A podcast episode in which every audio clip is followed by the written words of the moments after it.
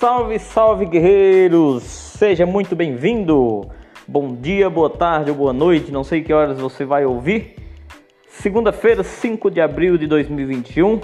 Você aí, candidato que pleiteia uma vaga em instituições públicas de ensino superior, estamos aí vivendo a nossa tensão pré-SISU.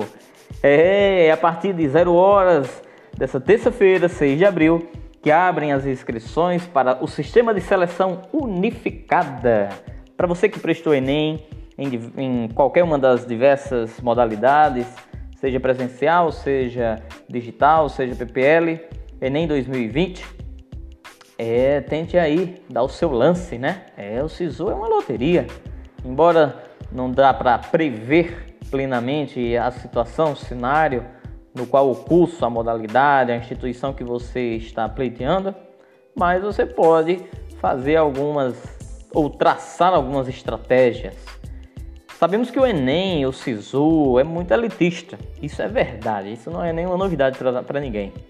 Mas essas estratégias, essas dicas que você vai receber hoje, ela pode te garantir né, um bom, uma boa colocação, sem estresse, já levando em conta alguma coisa que você já sabe dos sistemas, servidores, acessos né, do governo federal e ainda mais diante da atual situação em que o nosso país vive. Pois muito bem, quero lidar com vocês em especial ao calendário. O calendário do SISU começa amanhã, as inscrições de 6 a 9 de abril.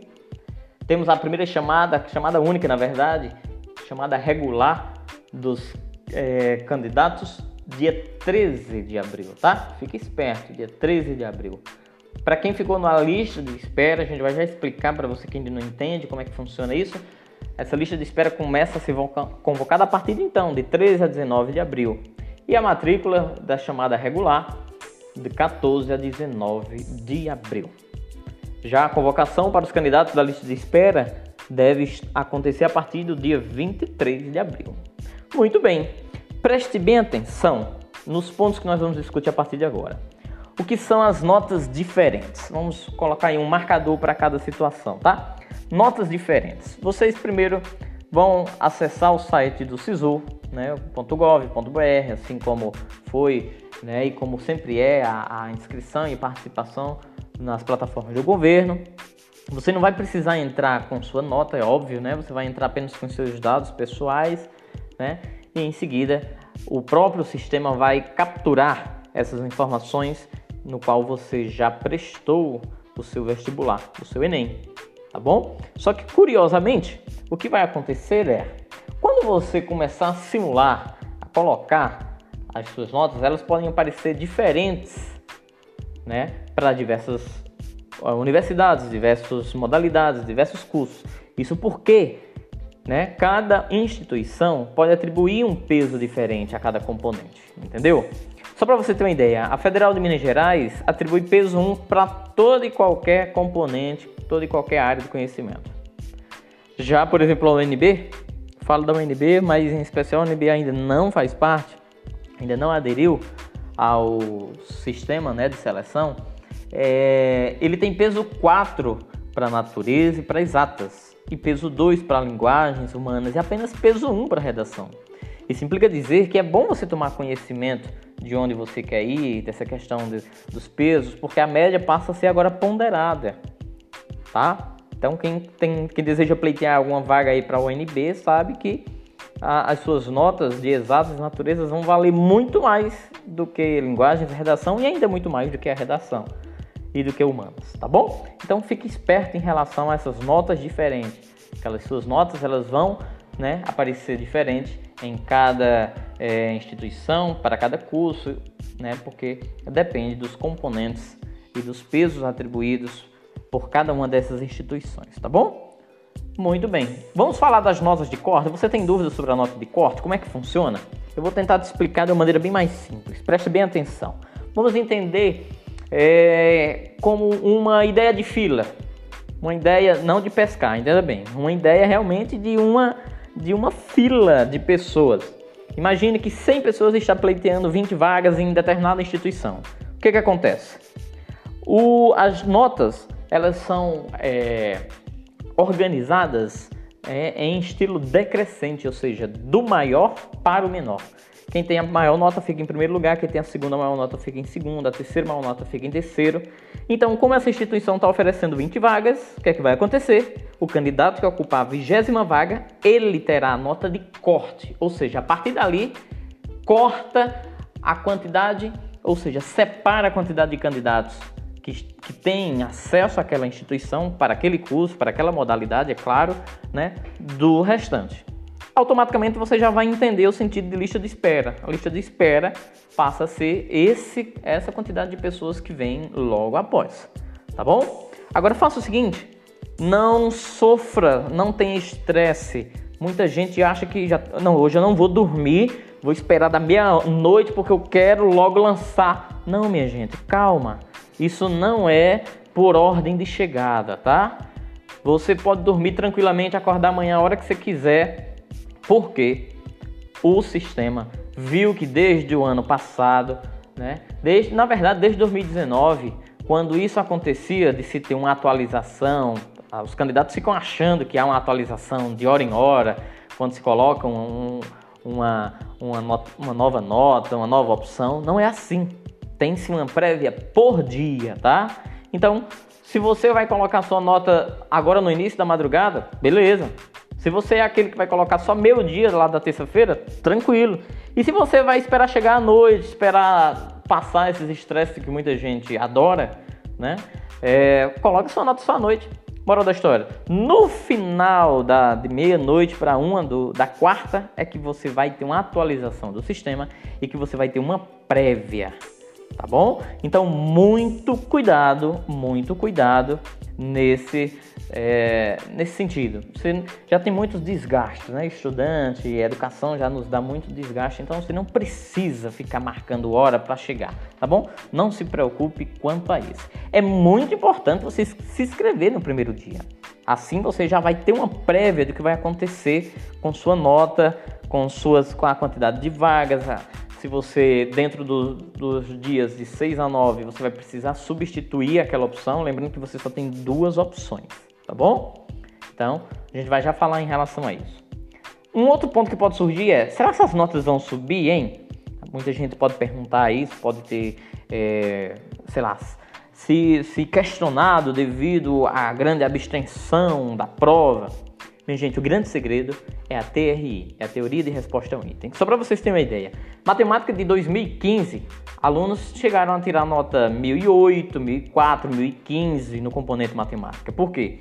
Porque a TRI veio muito alta. Isso vai gerar uma nota alta, tá certo? Então, não foi o que aconteceu agora no Enem 2020. Pelo contrário, veio uma TRI baixa para matemática, para natureza, em especial natureza, que é a nossa praia, tá? Mas tenha muito cuidado. Isso pode ter sido compensado nas outras áreas. A TRI de linguagens e de humanas pode ter vindo alta. E isso vai balancear no resultado final da tua média geral, tá bom? Fique esperto em relação a isso daí. Mas, de certa forma, dá para prever né, algumas coisas. Agora, muito cuidado. Não se, é, não se, se engane. Dá para ir prevendo alguns cursos que são menos concorridos. Mas se você é um estudante, se você é um candidato que está pleiteando uma vaga para cursos altamente concorridos, como área jurídica, como área de saúde, você sabe que a diferença entre os candidatos que são aprovados e os não aprovados é muito pequena. Então, não ache que essa abstenção vai alterar o resultado dos candidatos que estão pleiteando vagas para cursos muito concorridos, tá? Veja que a pandemia não afetou as pessoas que têm condições e acesso ao ensino. As pessoas que estudaram, que tiveram acesso às plataformas, que não teve problema com internet, com energia, então muito cuidado com isso, tá? Então, vamos para frente, tá? Lembrem, notas caem mais pela TRI, não pela abstenção. Tá bom? Muito bem, vamos a um, um penúltimo, se não último tópico que eu preciso discutir com vocês, a ideia da lista de espera. Quando você sabe que você é, lembra do exemplo da fila que tinham 20 vagas, você é o cara que ficou lá em trigésimo, quadragésimo e tal. Pronto, você está na lista de espera. Você tem que se, se parar e pensar na seguinte situação. Você tem duas opções. Vamos entender essa parte. Primeira opção seria a sua opção master, a sua opção favorita. Seria a Coca-Cola nossa do dia a dia, né? A preferência aí nacional, mundial, sei lá. E a sua segunda opção é aquela não tão favorita, ou seja, na ausência da favorita, na ausência da Coca, eu tomo a Pepsi, por exemplo. Então, o que é que acontece? Preste bem atenção. Primeira situação: se você é aprovado na primeira opção, automaticamente acabou o seu processo de seleção. O Enem não vai é, te, te, chamar para a segunda opção, apesar de já falarmos da dupla classificação, que isso foi um problema né, que foi resolvido de 2019 para cá, tá certo? O problema que eu falo é o problema de que sendo aprovada na primeira opção, que é a opção que você e que a grande maioria deseja, automaticamente está zerada a sua segunda. Se não, se você não conseguiu aprovação na primeira, sua nota de corte não não atendeu a, a sua nota não atendeu ao corte da instituição, curso ou modalidade, você pode conseguir pela segunda. Então esquece a primeira opção, tu não vai mais concorrer nada, nem entra em lista de espera de nada, porque você já foi aprovado. Entendem? Então essas foram as mudanças que ocorreram de 2019 para cá. Tá bom? Só que nós estamos discutindo lista de espera, não é isso? pode-se ter a terceira opção, que a grande maioria das pessoas não passou nem na primeira, nem na segunda. Então você tem que manifestar interesse na lista de espera de alguma dessas opções. E aí, a partir de então, você vai ter que acompanhar agora no site da universidade. Acabou seu contato com o SISU.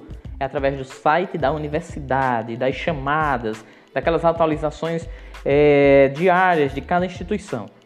Lembra, não pode ser nas duas opções, apenas em uma. Você tem que manifestar interesse apenas em uma. É claro, naquela que você acha que tem condições, só que cuidado, isso é muito relativo. Eu já vi pessoas é, que colocaram para direito da, é, de 20 vagas, o cara ficou em 28, ou seja, se, se 8 pessoas desistem, você entrava facilmente, né? E a outra opção era medicina. Eram 40 vagas, ele ficou em 70 e pouco ele optou por medicina. E acredite se quiser, ele conseguiu essas 30 vagas. Muita gente saiu, conseguiu, não. É, conseguiu, na verdade, uma outra aprovação e desistiu do curso de medicina e o cara conseguiu. Tá bom? Então, muito cuidado com isso. Bom, agora um problema que o MEC já afirmou continuar é dessa dupla classificação. Como assim? Isso aconteceu ano passado, né? Ou seja, lembra, o SISU de 2020 que se, se, se é, utilizava-se do Enem 2019, né? A ideia da classificação fantasma, já ouviu falar? O que é isso? Presta bem atenção. Quando você está acompanhando, porque você vai ficar acompanhando, né, de amanhã até dia 9, a sua, a sua prévia, como está ficando, se as notas estão subindo, se você vai permanecer naquela opção, se você vai migrar para outra opção, para outro curso, enfim, o que, que acontece?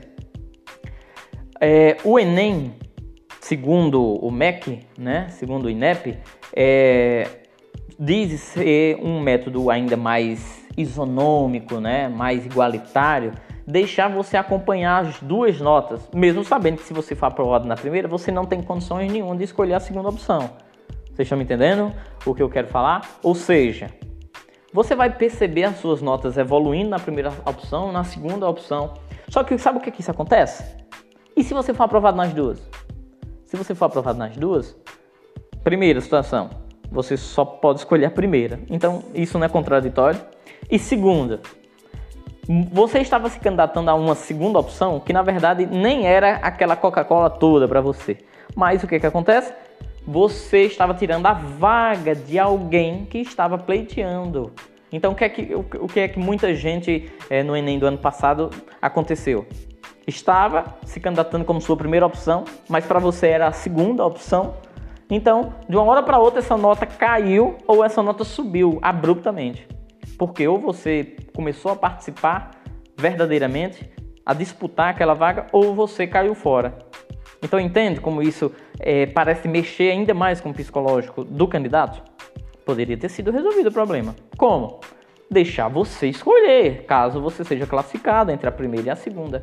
Mas não, não se esqueça. Essa classificação fantasma da segunda é, vai continuar, mas você não tem opção por ela. Só pela sua primeira Coca-Cola. Tá certo, pessoal? Então, isso é um problema, porque isso vai superestimando as notas de corte. Tá bom? Eu queria inicialmente ter discutido isso com vocês em relação ao SISU. Quero desejar aí uma boa sorte, que vocês façam as suas escolhas, acompanhem, tá? Dizer que é um prazer estar é, dispendiando, dispendiando alguns tempos, né? Alguns minutos para a gente discutir sobre esses processos de seleção e tantas outras que virão pela frente. Muito obrigado pela sua paciência, sua atenção e sua audiência. Boa sorte e estamos juntos!